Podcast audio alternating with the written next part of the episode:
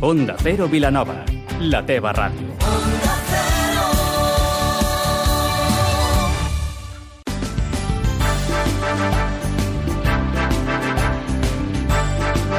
Más de uno Vilanova amb Bernau Vila.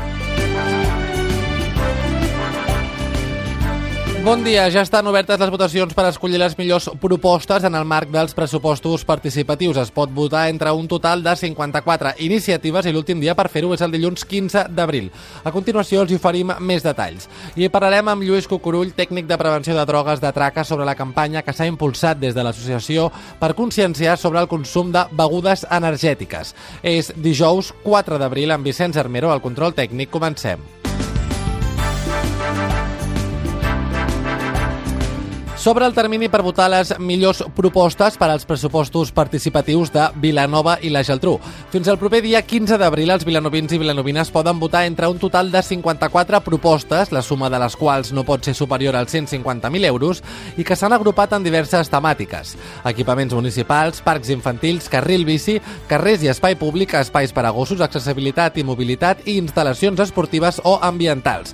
Unes votacions que es poden realitzar totes aquelles persones persones eh, que siguin majors de 16 anys, que estiguin empadronades a Vilanova i la Geltrú i ho poden fer a través de la xarxa de centres cívics i casal municipal de la gent gran o bé a través del web participa.vilanova.cat. Aquest és el tercer any que l'Ajuntament del municipi permet als seus ciutadans votar les propostes de millora que consideren més escaients per al municipi i es finançaran amb una part dels pressupostos municipals d'aquest any 2019.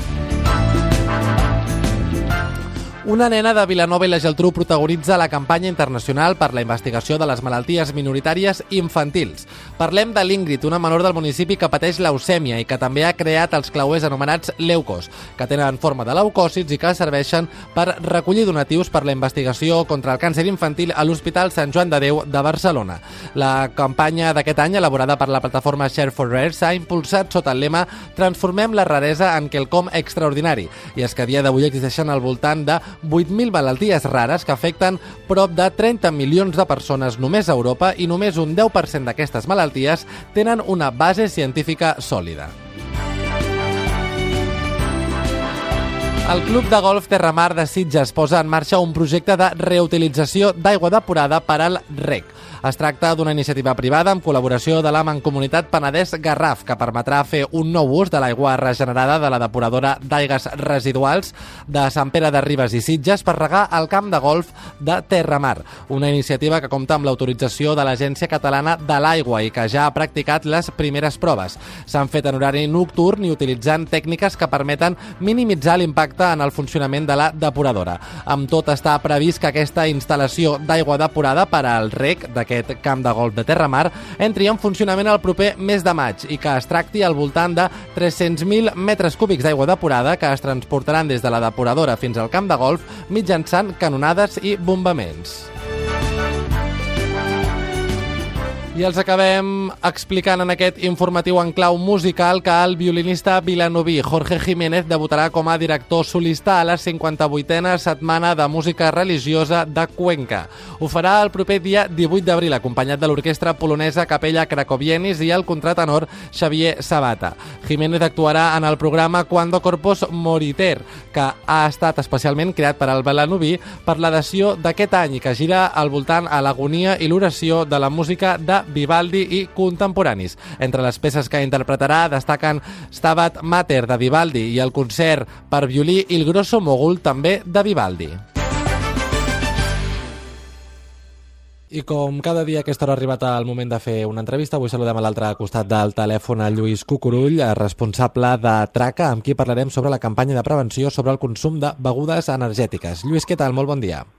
Hola, bon dia Arnau, molt bé, i vosaltres? Lluís, per què us heu centrat en fer aquesta campanya que gira entorn a les begudes energètiques?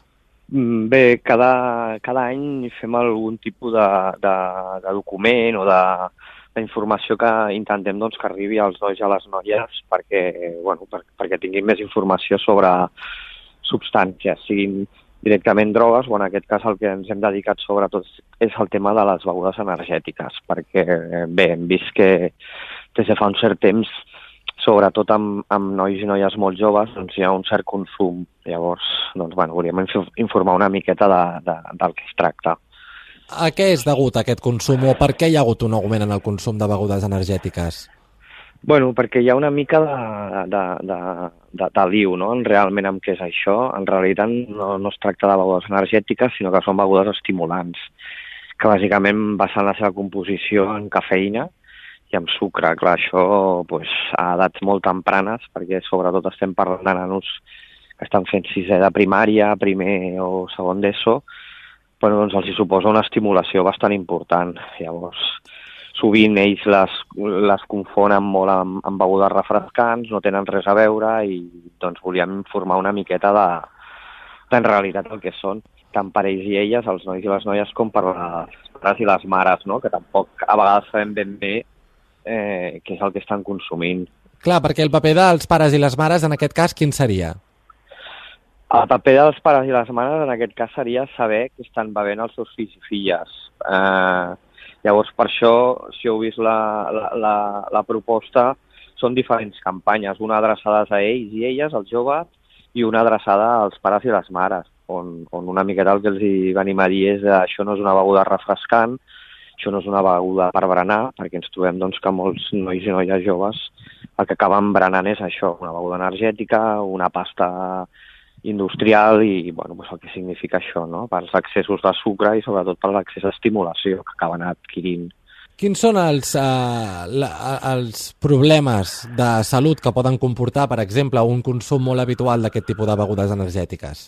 Eh, els més immediats, i sobretot depenent de les hores que se'ls prenguin, clar, perquè et facis una idea, una beguda energètica de 500 mil·ligrams pot portar l'equivalent entre 3 i 4 cafès i uns 13 o 15 tarrons de sucre.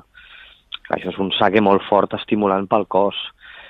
Eh, què pot voler dir? Doncs que d'entrada tinguis taquicàrdia, que, que estiguis més nerviós, que puguis tenir insomni a l'hora de dormir si te l'has pres a determinades hores, i sobretot que un cop te l'has pres ja ha passat una o dues hores, després et ve com una mena de baixada, no? És a dir, bueno, pues un cert decaïment, un cert, un cert estat una mica més apàtic.